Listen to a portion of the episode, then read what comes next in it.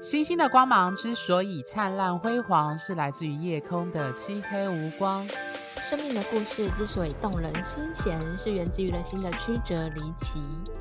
Hello，各位听众，大家好，欢迎收听《HeartStar 心星相惜》Podcast。我是行运天王星合相本命水星与太阳在六宫，正面临 Surprise 中的 Surprise 的 Coco 米。我是行运天王星刚进第一宫，一言不合随时会爆炸的 Tia。好，今天我们稍微改了一下 slogan，是 Tia 的巧思。我觉得这个巧思非常的棒，刚好，因为我们今天要进入金四大天王降临怎么办？谈天王星这个系列的下集，也是最后一集。那这一集按照惯例，我们要讨论的就是行运。简单来说，就是我们要去探讨日常你在看市面上占星师会怎么讲运势变化的一个非常重要的技巧。那我们在前两集已经讨论了天王星的象征的意涵，它的原型的概念。以及它在本命盘当中，你出生那一刻，它对你的影响，它跟其他星体的关系、落入的宫位等等。那么今天呢，我们就要去谈，实际上在行运、行星运行上，它会对我们个人的运势产生什么样的影响？那当然不免俗的，就是拿我们两位自己占星师。当做就是实验的白老鼠，也不能这样说，就是有自我觉察能力的白老鼠，这样子来去跟各位听众听众去做一个举例说明。那替各位听众做一个小小的复习，天王星呢，通常它会在一个星座和宫位待大概是七年。那目前我们录音的此时此刻，因为它跑很慢啦，所以我想播出的时候应该还好。正落在大概金牛座十六度左右的位置，所以在听这一集的听众可以去想想看，因为它是落金牛座，所以如果你命盘当中有很多星体落金牛座，或者是你去看一下你的宫位，我们之前的宫位系列有谈，哪一个宫位是归金牛座守护，或者那个宫位有很大一部分是落在。呃，金牛座上面的话，应该在那个宫位，或者是被天王星碰触到的你的本命盘的个人星体，就可以感受到天王星行运的影响力。那因为目前天王星它是落在金牛座，它大概在二零二六年呢，天王星会从金牛座换到双子座。对，那我觉得这个部分可以等到我们 Podcast 之后，我们再讨论到底天王星进入双子座会产生什么影响，因为还有一段时间啦，所以我觉得我们可以就是卖个关子比较久，我们再来谈说快要到二零二六年的时候会产生什么影响。那先回到我自己本身，就是。呃，可能有一些听众可能在脸书我们的粉砖上就已经在我写的贴文上就已经看到，我一直有提到说，我目前在行运上正确确实实的感受到天王星对我的影响，而且非常的准确跟强大。呃，我觉得这个很有趣。我其实因为目前此时的天王星，它就是正。正压在我的本命盘的水星上面，那因为我的日水合相大概只有一度多，还算是蛮紧的位置，所以它其实也开始影响我的太阳金牛这个位置。然后因为我的六宫，它是天王星是落在我的六宫，因为我的金牛座同时掌管我的六宫跟七宫的宫头，所以其实金牛座这个金这个星座，它其实影响了我的。我们常讲的工作的领域，六宫包含健康，以及七宫的部分，在节目尾声我会去提天王星进入下降点或即将进入七宫，我其实有点皮皮剉这样子的状态，但在此时此刻，其实我就深刻的感受到天王星在我工作事业。以及健康，我目前还没有感受到，希望不会有什么巨大变化。但是工作真的很明显。那在讲天王星对我的六宫影响前，我先大概拉比较远的时间，因为其实只要成为占星师，我们都会去回顾我们自己的人生的旅程，去思考在我们还没有张开占星师的眼睛之前，这些外行星、三三王星、还有土星，甚至是木星，他们是怎么影响我们的人生的那个规律跟一些某一些状态的变化？因为他们的影响力通常都蛮强大的。那以我自己为例，天王星在二零二二年，它合轴了我本命盘的天底。哦，补充一下，这个部分可能难度有一点高，就请各位听众稍微 当做高阶版去理解。那那一年呢，我前一年刚好我母亲在那个时候去世，因为我的天底所谓的四宫的宫头是双鱼座，所以那时候的天王星是在双鱼座的位置。那当时呢，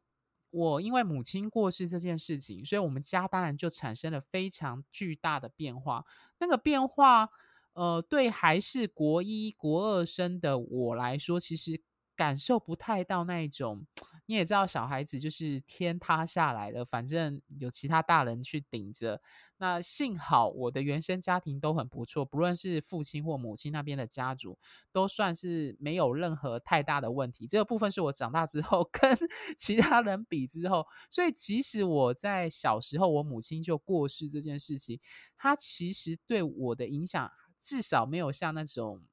我遇过的有一些个案或朋友的那种真的 很。很难受，或者是那个状况影响很剧烈。那当然，它还是很重要的，因为它毕竟是双亲之一。但所以它带来的原生家庭的变化，我从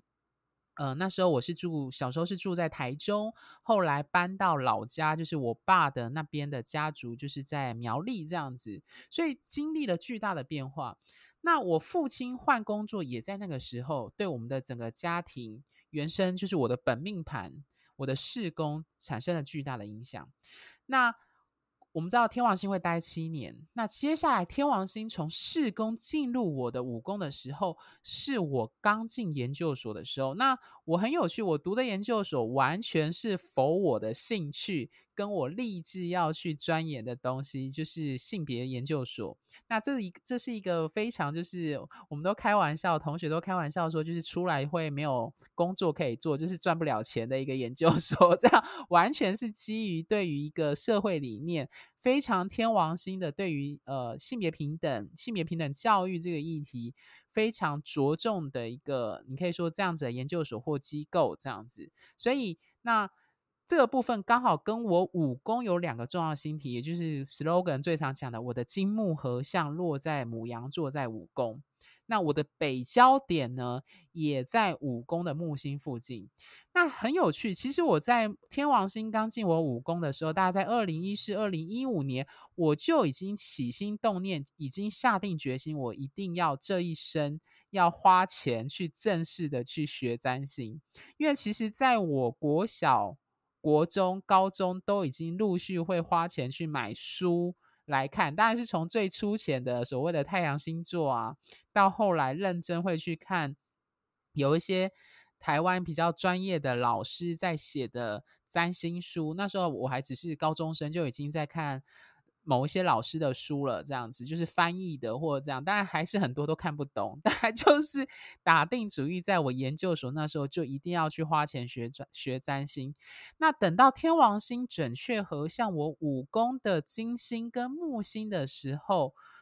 就是你可以说那个时候就已经很明确的，就是在学习，大概就是七。七八年前，八九年前那时候学习的状态。那接着很重要哦，在二零一八年、二零一九年，天王星正好从我的五宫换到六宫，对，它刚好是正中间，因为是它合向我的本命的金星跟木星，那时候是学习最明确的状态，而且已经。进展我呃在占星学院学了两年这样子，那在二零一八、二零一九年刚好从五宫换到六宫，就是我决定要以职业占星师作为置业的时机，也就是说开始要创业的状态。那我们知道，就是天王星进入六宫，就会对我的工作以及健康产生很重大的影响。的确，刚进六宫那一年，我经历了很明显的工作议题。以及健康议题这样子，那幸好不是很严重，但的确那时候其实影响也蛮大的，就是有横纹肌溶解这样，就是运动伤害这样。那一直到此时此刻，二零二二年的现在，天王星就像我刚刚说的，它准确和准确的合向我本命盘的水星跟太阳，非常的紧。录音的当下，它就是完全的合在我的水星上面，所以其实。作为一个占星师，你就是要做好心理准备。他跟我的工作，水星在六宫，因为我的工作非常需要用到我的讲话、语言、文字沟通，还有传播这个部分。所以我在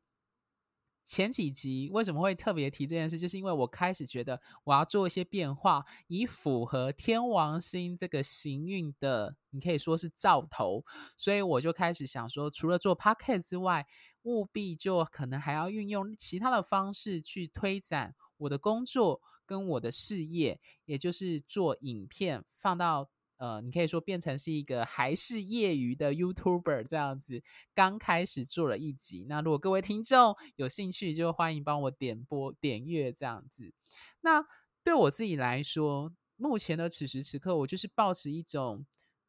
我们要抱持一种开放的心态去。感受到天王星行运带来的那一种，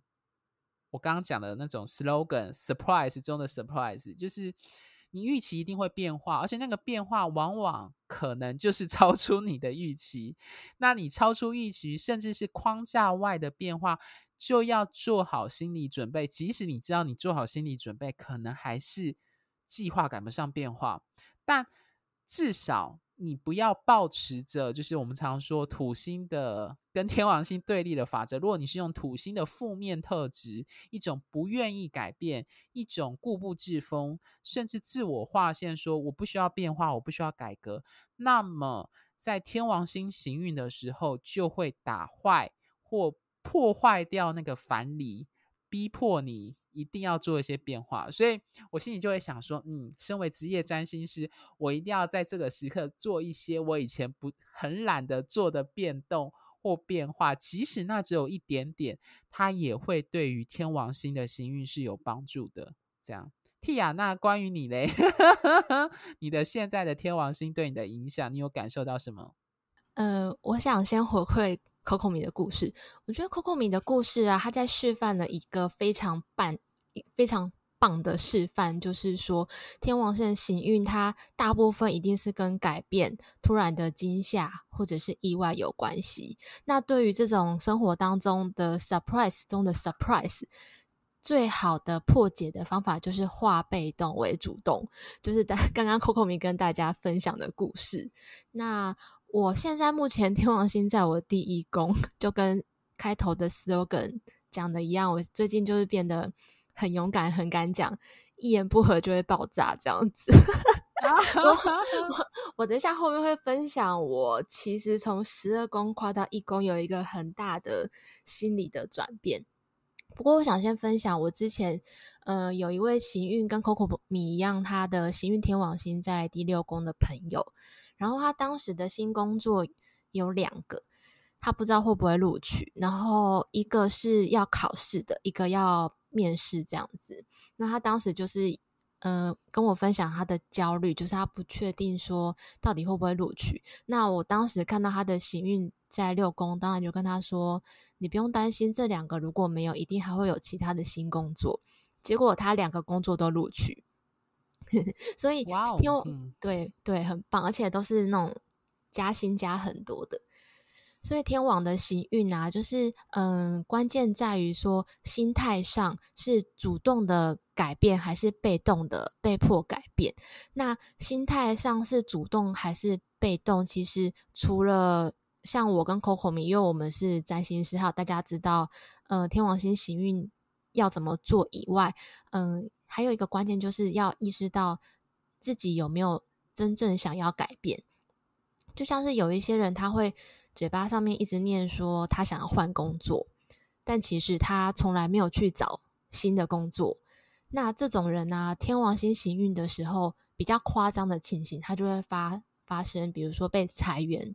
或者是家里突然出现发生一些事情，所以他不能继续做目前的工作。然后也有可能是，诶，现在的工作变多变烦，老板变机车啊之类的，所以让人就逼不得一定要离开。所以，嗯，如果大家跟 Coco 米一样，可能目前是上升天蝎座尾端的人，那可能就会遇到天，现在天王星在你们的第六宫，那这些人呢，你们就要跟 Coco 米一样，就是去想一下。先超前部署，有没有自己想要换工作的念头？然后，呃，自己未来的人生方向是什么？然后就可以帮自己去找一个更好的工作，然后就乘就可以乘着这个天王星的运，然后转换到一个很好的地方。然后，嗯，天王星的行运还有一个好消息，就是天王星的行运呢，它也有可能会让人失去。会遇面临到失去这件事情，那可能是失去钱，或者是失去人。那这为什么是好消息呢？因为天王星的行运跟冥王星的行运不一样。天王星行运时候的失去，它其实不会让人真正的失去，而是换一个方式去跟换一个形式呢去重新拥有。所以，呃，听众如果听到这边，有没有觉得很开心？就是如果。呃，目前面临天王星的行运，然后男朋友或女朋友提分手，就要在心里说耶，一定会有更帅、更美、更好的出现这样子。然后天王星，所以大家如果遇到天王星的行运，然后目前可能遇到的是有关于失去这个议题，那就一定要有失去的东西，一定会再回来的认知。嗯、我这边有一个励志的小故事，大家知道以。美国的前总统川普，他除了是川，他除了是总统这一点很有名以外，他有一件事情很有名，就是他曾经破产六次。那他开始破产的那一年呢，是行运的天王星对分他的金星。那因为天王星走得很慢嘛，然后又会逆行，来来回回的一直碾压他的金星，所以他在这段时间总共破产了六次，但是他每一次都还是。在东山再起，所以这个励志的小故事就告诉大家说，天王星行运的时候，如果失去的是钱，是破产的话，那钱很有可能会回来。所以在呃，我目前呢、啊，在面对天王星的行运的时候，如果有意识到自己发生的改变，或者是嗯、可能正在失去某一种关系，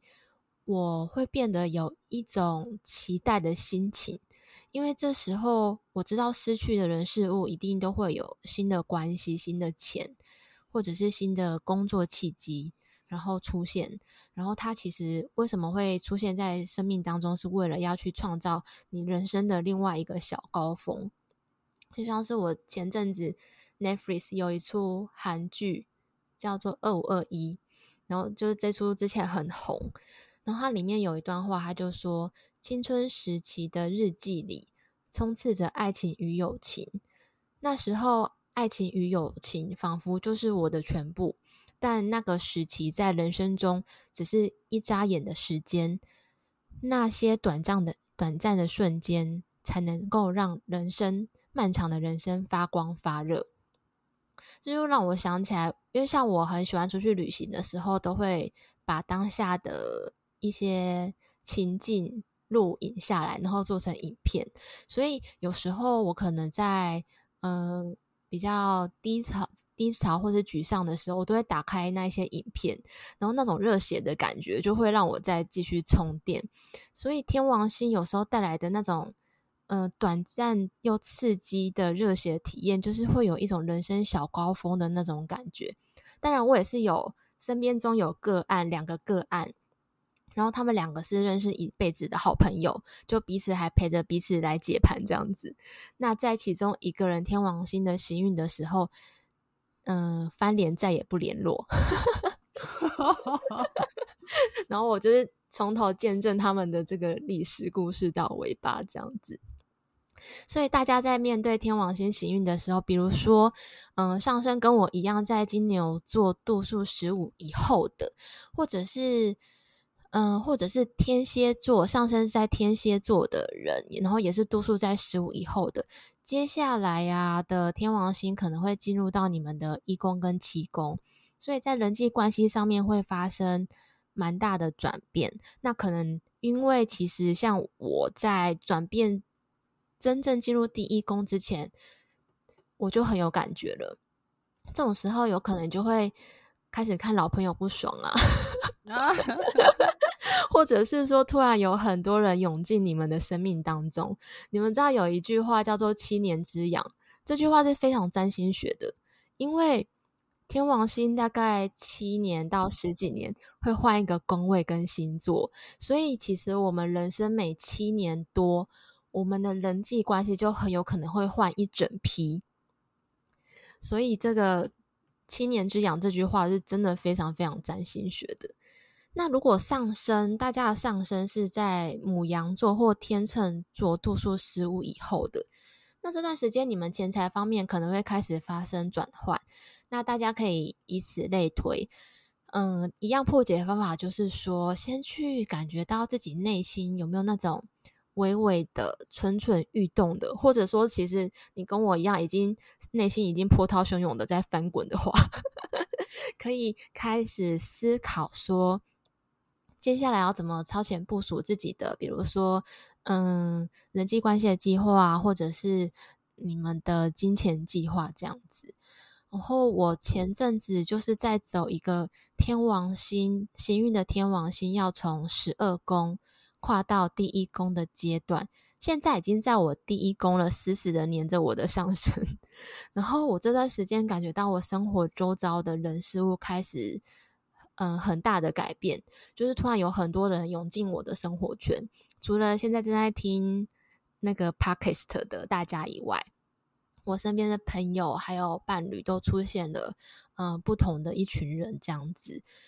然后我觉得很神奇的地方是，我其实是一个很害怕人际关系发生改变的人。因为我的星盘当中有非常多的固定星座，加上我都是对对，因为我们都是固定星座很重的人，然后上升也都在固定星座，所以在面对，嗯，诶，我刚好也想起来，最近我有一个朋友是水瓶座的，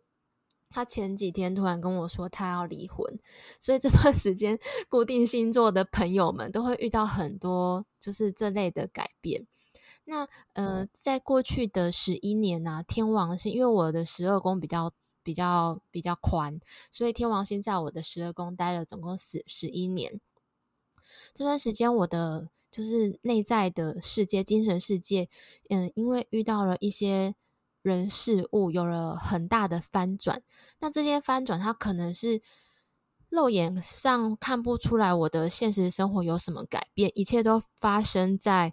肉眼看不到的我的内在世界里面，那这些翻转，它修复了很多我过去的，比如说，呃，童年小时候不被满足的爱啊，或者是以前的情伤啊，这一些，诶，会以前让我会去抗拒新的人际关系的原因。那这些翻转，这一些当初天王星在十二宫带来的事件，它改变了我，让我变得。不太抗拒新的人际关系，反而还有一点点期待。不然换作是以前，如果突然那么多人进入到我的生活圈，我是会被吓死的 这样子。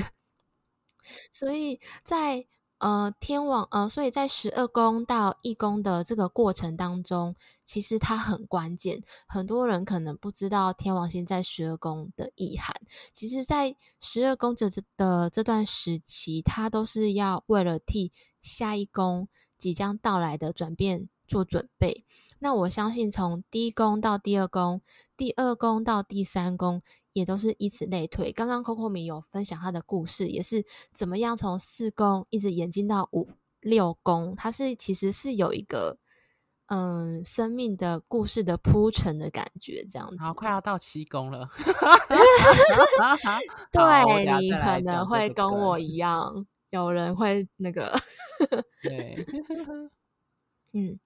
然后呃，我接下来要分享就是刚刚讲的都是天王星行运对我们个人的影响。我接下来分享天王星在我们生活当中的大事件的影响。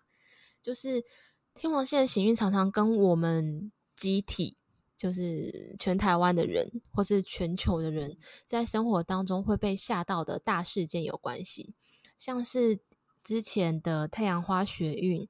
那个事件发生的期间，就是。天王星跟太阳合相的期间，那个时间很精准，就是从嗯、天王星要入入相位进入太阳，跟太阳合相到出相位，然后当时的天王星跟太阳都在牡羊座，所以他当时有一个很冲突的情形发生，然后它也是一个就是我们想要去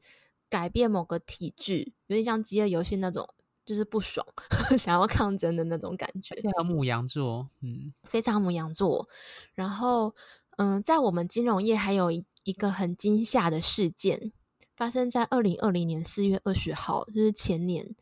大家有听过油价出现负的过吗？负的油价，我不知道。这个概念，对，第一次听到，对不对？对，很神奇。这个概念有点像是。我们跑去加油，然后加油站还要给我们钱，这样子。然后这个事件它出现在二零二零年的四月二十号的原油期货商品上面。那个时候是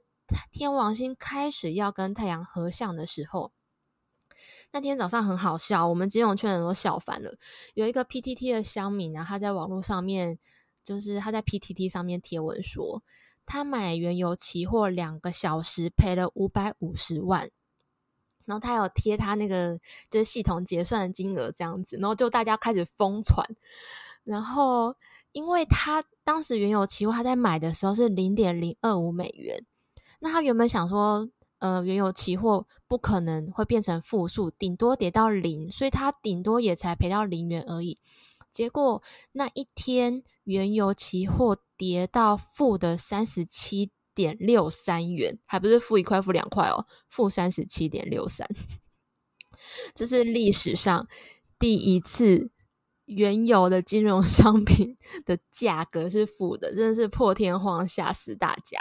然后这件事情会发生的原因，是因为在四月十五号，也就是四月二十号发生事情的前五天。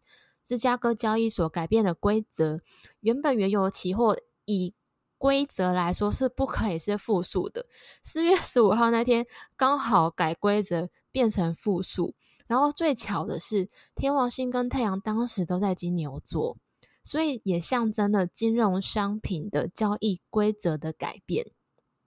然后在今年五月五号。又是天王星跟太阳合相的时候，在金牛座，美股这一天跌了一千多点，又再次吓到大家。所以这些大家就可以一次又一次看到，这些不是巧合，而是星星的秘密。这样子，谢谢 Tia，非常，我觉得真的你的分享的故事都好时事，而且非常的有。震撼性 就是让大家知道为什么天王星有那么 surprise。除了我们自己个人命盘外，在世俗你所谓我们所谓世俗占星，或者是更大的范围跟框架去看这件事情的时候，就可以知道框天王星是如何打破我们的框架跟既定的传统，也就是土星的视野跟经验法则。我还蛮好奇的，你感受从十二宫进入一宫的那个感受，有没有一种好像？突然之间大明大放的感觉，你自己在行运上，我自己其实，哦、呃，我觉得我好像在第十二宫的时候，应该是可能十二宫要进一宫前，还没有完全进入到一宫，可能开始合相，从第十二公里上升就一两度，那时候开始。相关的人事物就慢慢的出现了，像我们 Podcast 也是去年六月开始嘛，对不对？然后其实那那个时候就会，那个时候就会出现很多事情开始在铺陈，现在有很多人突然涌进我的那个 生活圈这样子，所以我其实在我我跟你一样，我在天王星在即将转换的时候，我就有开始在观察说，接下来我有什么东西在改变，那个。观察是主动的，但是改变是被动的。就是说，我就是很淡定的在观察自己有什么东西突然出现，突然出现，突然出现，然后他们一直指向某个赛哦，有很多人接下来要出现 的这种感觉。然后，所以真的，一堆人涌进来的时候，包括我可能接下来要搬家啊之类的，它就是一种可能会是有一种我有超前心态上超前部署的感觉，这样子，嗯。感谢 Tia 的分享，因为我刚刚会这样问，是因为其实各位听众要注意，就是刚刚 Tia 有强有提到说，就是从对我们占星师来说啦，就是因为每个人的宫位的度数落在落住的落入的星座那个是不一样的，所以有些人可能如果此时此刻对我们来说，四个王四王星四大天王包含土星。只要换宫位都是重要的讯息。那如果今天换的宫位是四个角宫，就是一四七十的宫头进入的时刻，往往又更为重要。那很不巧的，大家知道，因为我跟 Tia 刚好是上升点，刚好是对面的星座。Tia 是上升金牛，我是上升天蝎，所以我们的对宫刚好是彼此的上升星座。所以刚好对我们来说，天王星在金牛座这个时刻，对我们来说议题刚好会互相的不太一样。他在十二宫，我是在六宫。他如果进到一宫，我是在二零二四年末的时候，天王星会准确的进入我的七宫。所以其实 Tia 刚刚那时候在讲他的时候，我就想说，嗯，我应该要做好心理准备，真的。会有人际上的重大变化，而且那个变化往往会绝对会超出你的你的自己的预期。这样，我来示范一下，我要怎么样防止 Coco 米七宫的时候，因为第七宫代表你的合作伙伴。那如果 Coco 米的天王星当时候到时候天王星要进七宫的话，那会不会他的合作伙伴就会被换掉呢？那如果是以这种思维的话，我现在就要疯狂介绍。人给 Coco 米，让 让他 天王七宫是有很多人进入到他的伴侣的那个部分，然后他就不会把合作伙伴换掉。这样子，你这样子好像我很坏，这样子大家知道怎么样去运用天王星的喜运了。我比较期待说，就是说，因为你知道，在传统教科书有讲说，如果你你是单身的人，天王星进入七宫，就代表你的人生的伴侣关系会进入巨大的转换。嗯，我 老实说，我也是、欸，诶，我是一宫，嗯，我是进入一宫，嗯，因为也是会其实一七宫都会，一七宫都会，因为一七宫就是的那个轴线，就是伴侣的轴线。人我关系，对，对对对对对，没错。所以听众听到这里，应该就感受还，七公大家还记得还有什么主题吗？有公开的敌人、合作的伙 伴，以及大家非常重视的婚姻宫，也就是伴侣关系。所以我在二零二四年的年末，我非常。我不知道该不该期待，又期待又怕受伤害的去会不会闪婚啊之类的？闪婚吗？好，如果真的闪婚，就务必到时候会跟各位听众分享。这样，我觉得你你可能六宫，因为你都知道你每一宫天王星到的时候要干嘛，然后你也确定说你六宫要改变的枝芽的方向。那通常都是天王星的课题都是这样哦，你确定好。你的课题是什么？然后认真的朝这个方向努力之后，通常这个课题就会不见了，然后你就要往下一个课题去做准备了。那像 Coco，他很认真的就是确定好他天王星六宫的时候，他职涯的方向，然后也做好了准备，也往这方向努力。那等这个变动稳定下来之后呢，他就要开始往他人际关系的变动去做准备。所以你应该会。在你的 YouTube 这一些整个都 ready 好之后，你就可以开始观察看看，诶，那个有没有什么迹象这样？对对对，就是就是这个逻辑。OK。好，那讲到这里呢，最后想跟各位听众做一个补充。其中一个补充是，刚刚 Tia 有讲到，如果是固定星座的人，如果你的命盘有很多固定星座的星群，包含太阳，应该可以感受到比较不好受，是因为那个逻辑是因为天王星落金牛座，它代表说对于固定星座的，包含对面的天蝎。还有所谓的另外两个固定，就是所谓的四分相九十度的水平，跟还有哪一个啊？水平狮子啊，对对对对，我忘记了，对，感谢补充，这四个。对，就这，如果你的星盘有这个可能，天王星正准确的产生所谓的挑战相位，所以可能会有这方面的议题。当然还是要看你的什么星体落入什么宫位，以及你的行运的天王星什么宫位产生什么影响。好，这有点复杂，但反正如果有问题，就欢迎找我们做 后台做咨询这样子。OK，那我最后想补充的就是。呃，大家可以去记得，就是除了大家记得天王星代表变革、改革、surprise 之外，它有一个比较正向的意涵，在我们的占星教科书，它代表行运上，它有释放的意思。就是说，如果你已经被禁锢很久，我们知道天王星有追求自由的意涵。独立切割一种，我想要独立自主，所谓的革命，就像美国脱离英国革独立这样子，脱离英国的殖民地独立这样子的状态。所以，如果你今天，比如说你的关系，你想要分手，你觉得这个关系已经不能够再承受下去，或是工作真的可以选择在天王星行运的时候做出变化跟变革。那我相信它会对你来说是一种释放，那个释放是有一点像是你已经被捆绑很久了，你今天总算可以吸一口自由的空气。所以，就像我们节目常常强调，任何星体的行运是一体两面，的确。四个天王，他带来的行运基本上都不会让人很好受，必须老实说。但是如果你能够去感受到这个所谓的四大天王，他各自带来的挑战跟课题，你也会拿到他的礼物。那我觉得天王星的礼物是让你能够独立，能够释放，从禁锢跟局限当中找到一种自由，甚至是找到一种未来性的可能性，其他跳脱跳脱框架的可能性。我觉得这是天王星带给我们占星师以及带给带给各位最好的一份礼物。这样子，OK。对，就像我刚刚。有说的，我有两个个案，他们是从小到大的闺蜜，然后在其中一个人天王星行运的时候，也是过四角的时候翻脸。那因为我有参与他们两个的互相抱怨的过程，就发现其实他们两个已经彼此看不顺眼很久了。所以像就像 Coco 米刚刚讲的，其实天王星行运就是说，哦，我真的很不爽，我要切割，然后切割完之后。真的是一个释放，诶，就是放彼此自由这样子。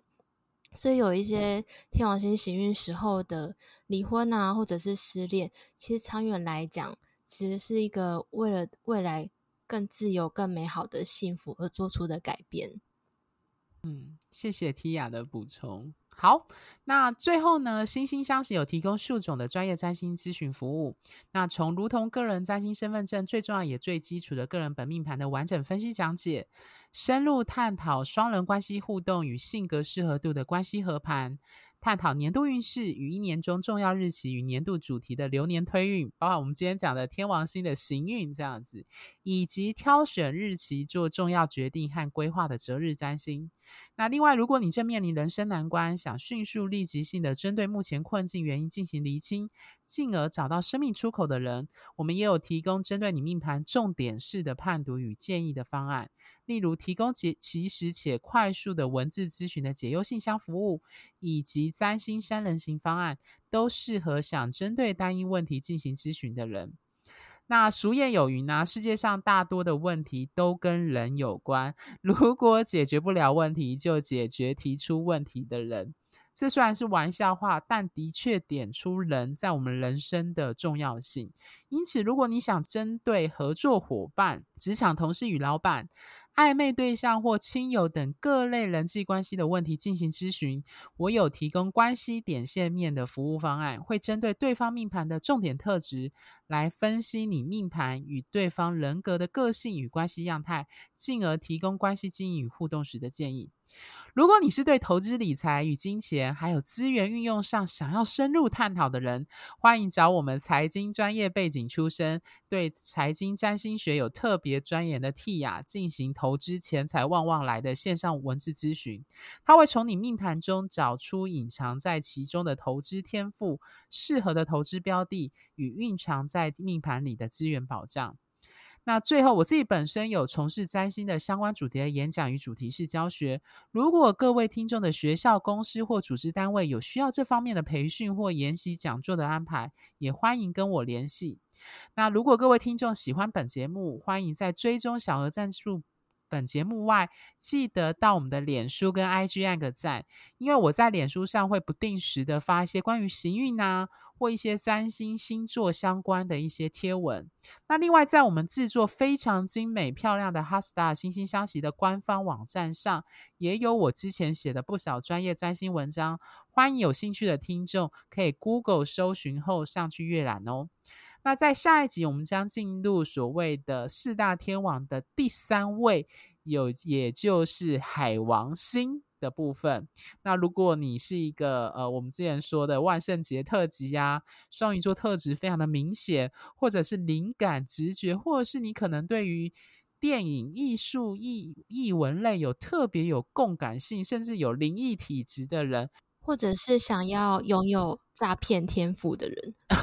对你说的那个我们所谓的创造安娜，对，对，他也特别跟海王星这个。天王有关系，呃，就是这个四四大天王的海王星特别有关，对，敬请期待。好，星星的光芒之所以灿烂辉煌，是来自于你们的订阅与赞助。HeartStar 心相惜，真心相待，专属于你的心愿。拜拜，拜拜。